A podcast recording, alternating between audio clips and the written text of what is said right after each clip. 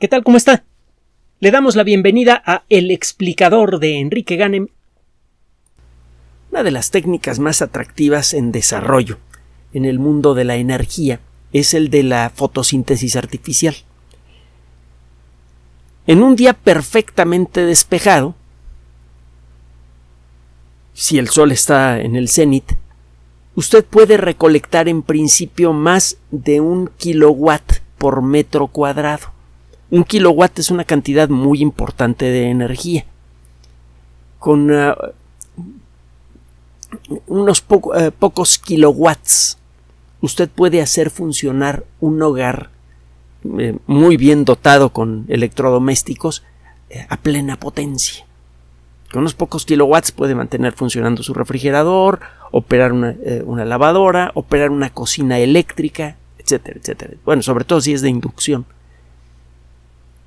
con eh, unas pocas docenas de kilowatts usted puede cargar por completo la batería de un automóvil eléctrico. Si usted pudiera capturar por completo la energía que cae en el, en el lugar en donde usted vive, en el techo de, de un edificio o en el techo de su casa, usted dispondría de prácticamente toda la energía que necesita para hacer funcionar su hogar y el automóvil familiar.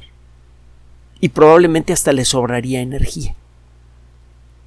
El problema es que las fotoceldas en la actualidad son muy caras y además tienen una eficiencia relativamente, bueno, no, qué demonios, no relativamente, tienen una eficiencia baja.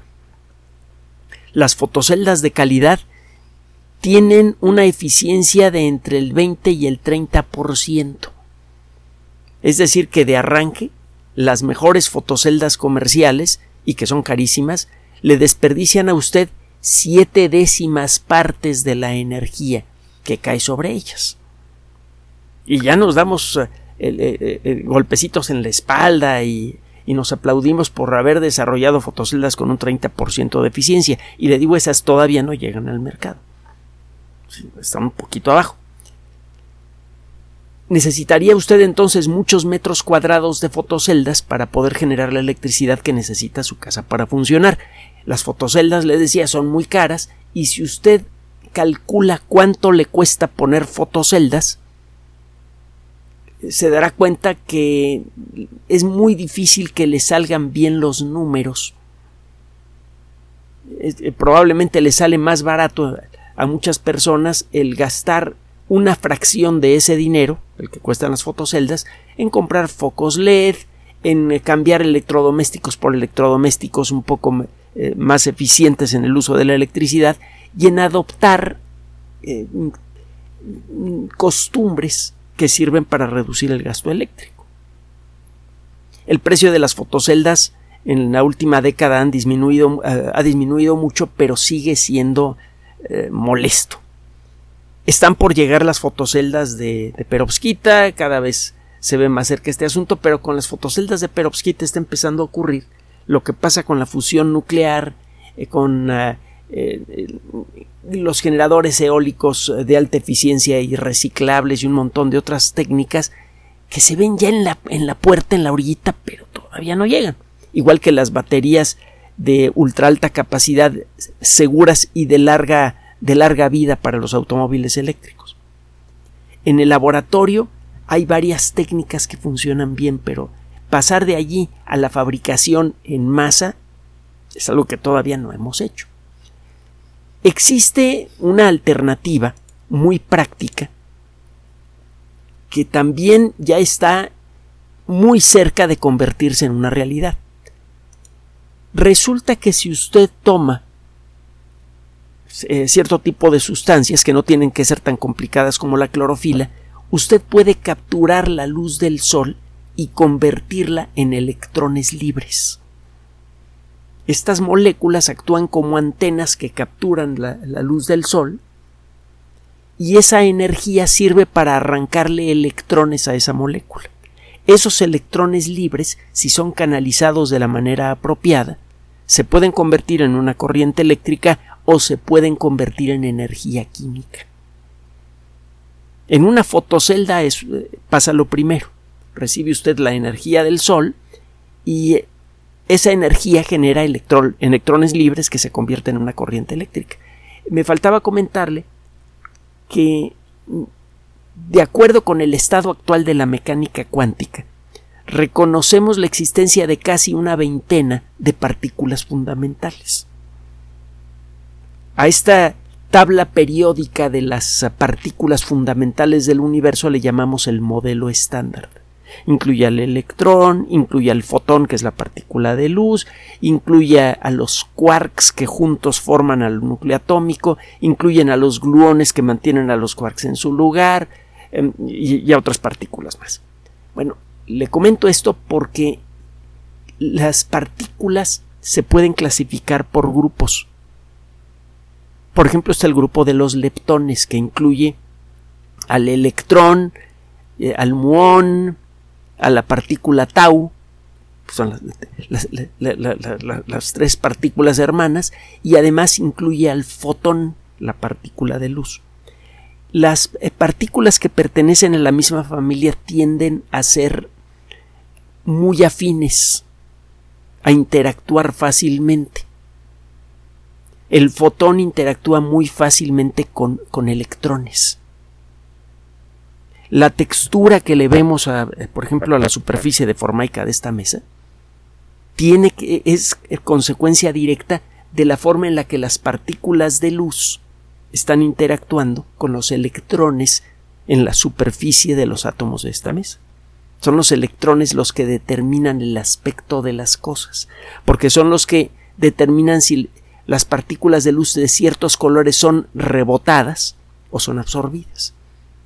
Son los electrones en la superficie de un material los que, entre comillas, deciden si una partícula de luz puede pasar fácilmente a través de ese material y por lo tanto el material es transparente, si, la luz es dispersada por ese material, lo que lo vuelve translúcido, o si la luz es reflejada, lo que lo vuelve opaco. Bueno, si usted escoge el material apropiado, y ese es el truco de las fotoceldas, usted puede conseguir que una fracción interesante de la luz que brilla encima de la fotocelda interactúa con los electrones de las moléculas de ese material. La energía luminosa eh, es capturada por esos electrones, esos electrones se empiezan a mover con fuerza como consecuencia de absorber esa energía y si usted los atrapa de la manera apropiada genera una corriente eléctrica. Usted puede utilizar esa energía también para generar estructuras químicas que guardan esa energía y eso es lo que sucede en la fotosíntesis. La luz del sol es convertida en electricidad, en pocas palabras, en, una pequeña corriente eléctrica y esa corriente eléctrica es convertida a su vez en cambios químicos. La estructura de la, de la clorofila permite convertir la luz del sol en glucosa. La glucosa es una molécula que guarda mucha energía. Se necesita mucha energía para pegar los átomos de una molécula de glucosa. Y si se rompe esa molécula, una parte importante de esa energía es liberada. Como los seres vivos tenemos las estructuras moleculares apropiadas para poder atrapar la energía de la glucosa cuando se rompe, podemos utilizar la glucosa como fuente de energía. Y toda la glucosa del mundo es fabricada por eh, organismos fotosintéticos.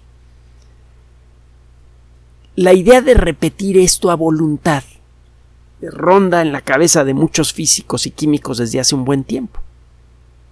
Usted podría en principio tomar un sistema fotosintético que captura la luz del sol, que toma alguna molécula del aire, por ejemplo dióxido de carbono y agua, y la convierte usted no en glucosa, sino en algún biocombustible, en alguna sustancia fácil de quemar, que genera muy pocos residuos, prácticamente no genera contaminación. Y como este proceso se puede convertir en un ciclo cerrado, toma usted dióxido de carbono del aire, construye su biocombustible y cuando lo quema ese dióxido de carbono eh, regresa al aire, la cantidad neta de dióxido de carbono que está usted generando es cero. Esto es lo que ha llamado la atención de muchas personas, la, posibilidad de construir combustibles a partir del aire utilizando únicamente la luz del sol. La idea de la fotosíntesis artificial entonces es, eh, no es nueva, es eh, una idea que se viene manejando desde hace ya un buen tiempo y que ya funciona en laboratorio. El problema es que muchos de los sistemas de inteligencia artificial, de inteligencia artificial es otro tema que tenemos que tratar mañana y por cierto está bien sabroso lo que le vamos a contar. El, eh, problema de estos sistemas de fotosíntesis artificial es que no son transportables a un contexto industrial. Necesita usted un montón de tubitos con sus eh, cablecitos y un montón de otras cosas más para hacer funcionar estos sistemas. Es un aparato de laboratorio. El construir una fotocelda artificial que, puede usted fabricar en masa y que funcione bien, ese es otro asunto. Estamos muy cerca de eso. Ya existen varios sistemas de fotosíntesis artificial eh, que generan muchísima energía a partir de la luz del sol. No pueden capturar toda todo ese kilowatt por metro cuadrado que, que eh, se recibe en, un día perfectamente despejado con el sol en el cenit. No pueden capturar todas las partículas de luz. Recuerde que el sol emite muchas formas de luz diferentes. Para comenzar, emite partículas de luz de todos los colores. Las partículas de luz roja tienen menos energía que las partículas de luz naranja, que a su vez tienen menos energía que las partículas de luz amarilla, etcétera, etcétera. Y dentro del amarillo hay varios tonos de amarillo y cada tono se corresponde a una partícula con energía ligeramente diferente. Y lo mismo pasa con los demás colores. El sol además emite luz ultravioleta y luz infrarroja. Tendría usted que capturar todas esas partículas de luz con energías muy diferentes para poder generar un sistema de, eh, de captura perfecta de energía solar y eso no lo tenemos. El caso es que estamos cerca. Tenemos sistemas experimentales de fotosíntesis artificial que capturan una muy buena parte de la energía del Sol y lo interesante del asunto es que estos sistemas pueden construirse a bajo costo. Esto es algo realmente interesante. Estos sistemas de bajo costo pueden a lo mejor no ser muy muy muy eficientes, pero si son muy baratos, usted se puede comprar varias fotoceldas artificiales de bajo costo, cubrir una superficie grande y con eso resolver su problema de, de producción de energía. En los últimos meses han ocurrido algunos avances muy atractivos que ponen prácticamente en la punta de nuestros dedos el desarrollo de fotoceldas artificiales. Acaba de aparecer un trabajo muy sabroso publicado en el Physical Review que como hemos comentado muchísimas veces es una de las revistas científicas de frontera más importantes en el mundo de la física. Estos investigadores, los que firman este trabajo, de la Universidad de Leiden, en eh, Holanda,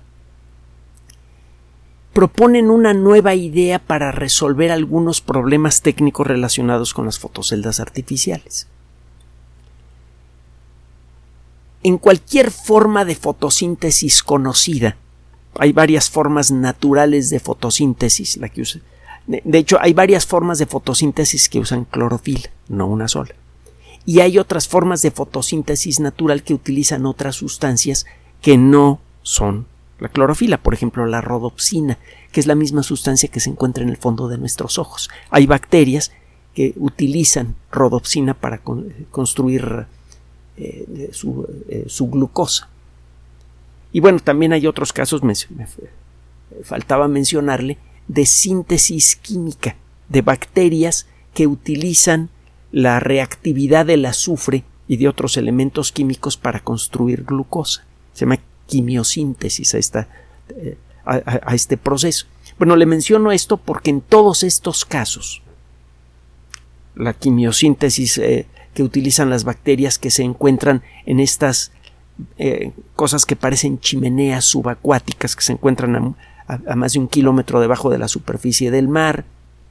de donde salen minerales ricos en azufre provenientes de una fuente volcánica, eh, la fotosíntesis que producen las, ah, eh, las formas más simples de, organismos eh, con clorofila, las cianobacterias, o la fotosíntesis más avanzada, más avanzada que producen algunas plantas, en todos esos casos necesita usted una membrana que tiene sustancias fotosensibles, sustancias que son capaces de capturar la luz, y necesita que la estructura molecular de esta membrana sea asimétrica.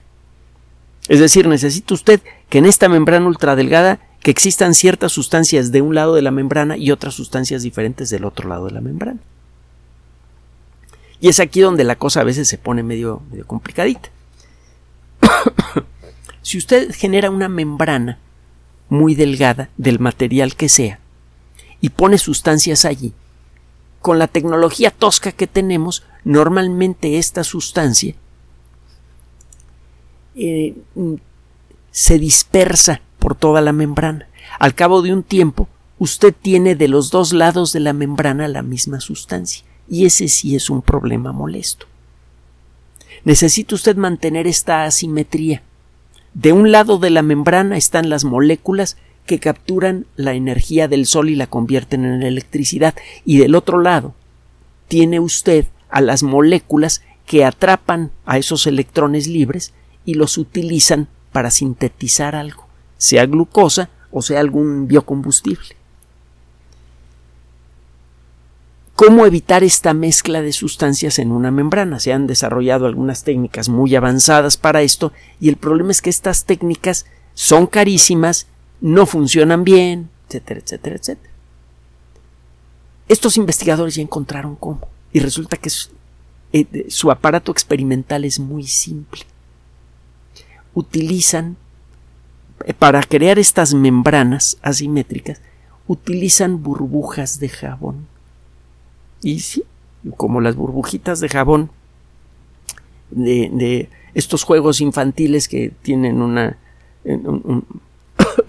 una pequeña asa metálica recubierta de tela que sumerge usted en agua jabonosa y luego le sopla y salen burbujitas. Ese tipo de burbujas de jabón. Resulta que si usted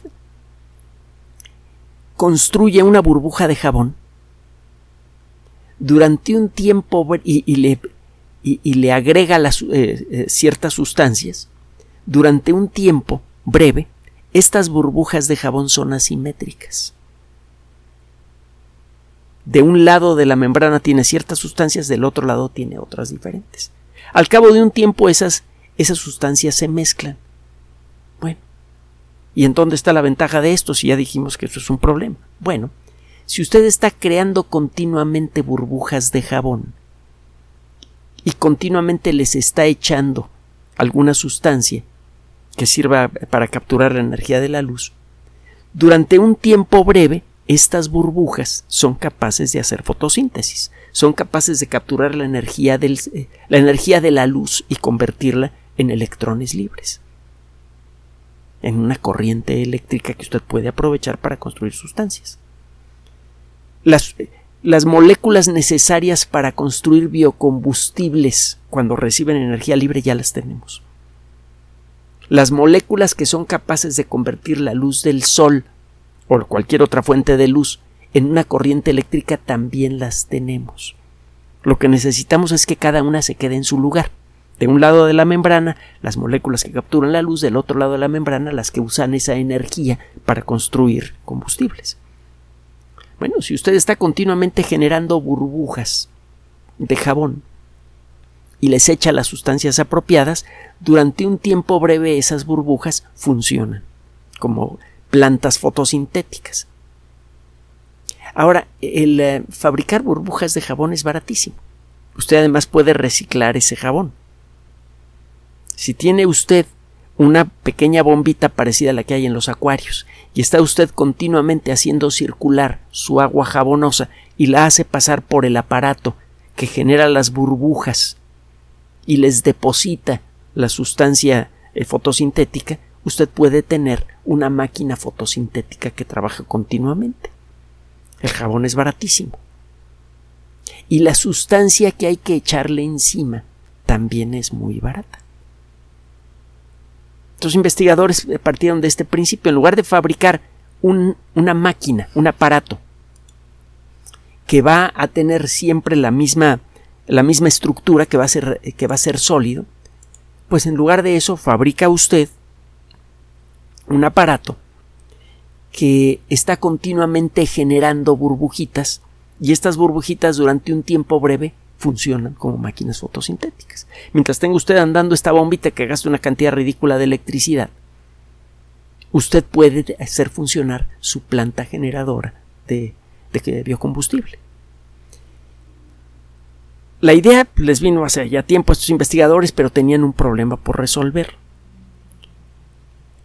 Usted produce la burbujita y luego tiene que depositarle encima una sustancia que actúe como, como eh, antena de luz que captura la energía de la luz. Y el problema es que si usted, eh, eh, estos investigadores primero trataron de, dejarle caer a estas burbujas de, de jabón gotitas pequeñas de agua con la sustancia que sirve como, como antena fotosintética en la superficie de la burbujita. Y cada vez que intentaban esto la burbujita se reventaba. De pronto uno de ellos se le ocurrió una idea. Tomaron una uno de estos ah, eh, frasquitos que tienen uno como gatillo y que sirven para producir una eh, una nebulización de agua, un, spray de agua. Por ejemplo, los que se utilizan para eh, limpiar vidrios, o los que se utilizan para dispersar eh, gotitas pequeñas de desinfectante en los aviones, por ejemplo. Bueno, decidieron crear un aparato que estuviera generando estas nebulizaciones con gotitas muy muy pequeñitas que estuvieran continuamente bañando a las burbujas recién formadas. Y esto funcionó de maravilla.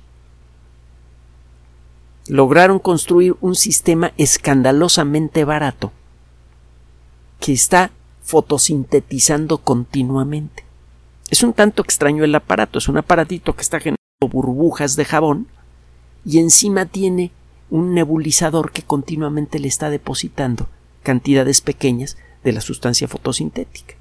Estas burbujitas cuando revientan, el líquido de las burbujitas va para un recipiente eh, que recibe un pequeño proceso y luego es regresada al, mismo sistema. Y la misma agua se está utilizando muchas veces.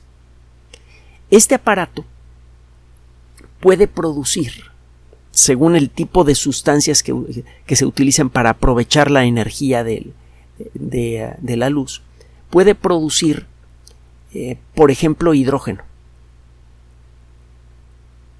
Ya se han hecho algunas pruebas y eh, pueden generar hidrógeno a partir de moléculas de agua utilizando la energía de la luz. Y también pueden generar monóxido de carbono. Es a donde van estas personas. Usted toma dióxido de carbono del aire, le arranca un átomo de oxígeno y tiene monóxido de carbono. Y usted dirá, bueno, pues el monóxido de carbono es una sustancia muy venenosa, ¿Qué ventaja tiene esto? ¿Quién quiere monóxido de carbono? Bueno, resulta que si usted mete ese monóxido de carbono en un tanque y en otro tanque tiene hidrógeno, esa mezcla es altamente combustible. Y además la puede convertir, si, usted la, eh, mete a presión estos gases en tanques, usted los puede convertir en líquido.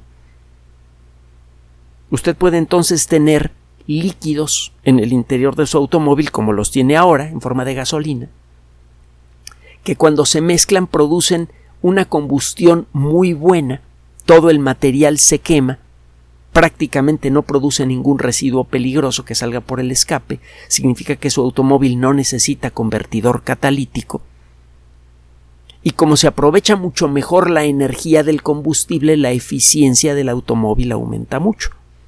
El automóvil le da mucho más kilómetros por litro, es mucho más barato porque no incluye piezas complejas, incluyendo el convertidor catalítico que cuesta una buena cantidad de dinero. Y tiene usted un automóvil que funciona con un combustible que puede fabricar en casa, a partir del aire y la luz del sol.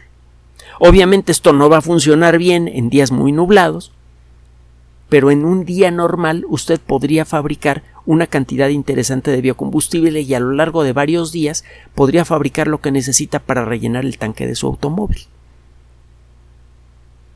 Y esto, desde luego, es muy, muy interesante. Quedan algunas cosas por hacer con esta tecnología. Lo primero sería el eh, construir el primer prototipo completo que funcione continuamente y que esté generando este, este combustible mixto de hidrógeno y monóxido de carbono. Luego hay que construir la maquinita que atrapa esos gases y los comprime, que es algo relativamente fácil de hacer. Sería una maquinita un poquito cara. A lo mejor podría costarle usted el equivalente a unos 100 o 200 dólares. Pero sería el, costo total de este sistema de fotosíntesis artificial con todo y el compresor, etcétera, sería inferior, muy inferior al costo de fotoceldas. No podría usted utilizar ese combustible para iluminar su casa, cuando menos no directamente, tendría que agregar otros aparatitos para convertir la energía de esa reacción química en electricidad, y esos aparatos son caros, no vale la pena, pero sí podría fabricar el combustible que necesita su automóvil para funcionar. Esta tecnología podría servir para fabricar el combustible que necesitan todos los aviones del mundo para funcionar. Hasta el momento no es ni siquiera remotamente factible pensar en la posibilidad de fabricar motores de aviación eléctricos. Usted no podría hacer volar un, avión grande, un jumbo, eh, por ejemplo, eh, las versiones más avanzadas de los Airbus, las versiones intercontinentales con motores eléctricos. Es eh, ridículo pensarlo si quiere, con la tecnología actual. Pero podría usted fabricar fácilmente el combustible que necesitan esos aviones a partir del mismo aire, sin tener que perforar el suelo, sacar petróleo, refinarlo y todo el rollo. Esto garantizaría un flujo continuo de un combustible con impacto ambiental casi completamente cero y que cualquiera puede fabricar en su país. No tiene que comprárselo a unos cuantos países que son los que producen petróleo en grandes cantidades. Y esto cambiaría de manera muy importante la ecuación energética del planeta y vaya usted a saber qué consecuencias tendría por ejemplo, para todos los problemas que se tienen en Oriente Medio, etcétera, etcétera, que claramente están asociados todos con el petróleo. Total, como lo hemos comentado en muchas otras ocasiones, en todos los laboratorios del mundo hay gente talentosa que está trabajando todos los días creando esquemas a veces un tanto raros, pero muy interesantes para cambiar de manera muy importante nuestras vidas.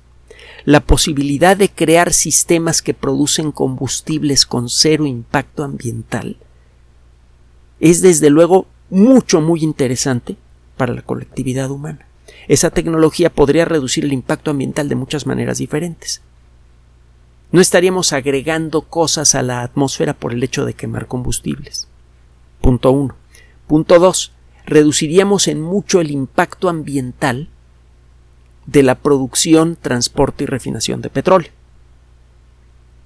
Y además, esto tendría otras ventajas todos los países podrían volverse autosuficientes en materia de producción de combustibles. Eh, la misma tecnología con pequeñas modificaciones podría servir para fabricar otro tipo de biomoléculas, etcétera, etcétera, etcétera. Vaya, hasta podría servir de base para alimentar con biomoléculas a una industria que produzca carne artificial, que es uno de los problemas que tiene la tecnología de la carne artificial. Esto podría aumentar mucho la producción de alimentos y reducir el impacto ambiental de la sociedad humana y eso eh, es crucial para garantizar nuestro futuro inmediato. Entonces, todos los días hay miles de personas talentosas trabajando en esquemas a veces, le decía yo, un tanto raros, pero que pueden hacer mucho por mejorar nuestras vidas. Y vuelvo a insistir en una idea que es fundamental de este espacio. Hacer ciencia o interesarse por la ciencia es una actividad fundamentalmente optimista. Gracias por su atención.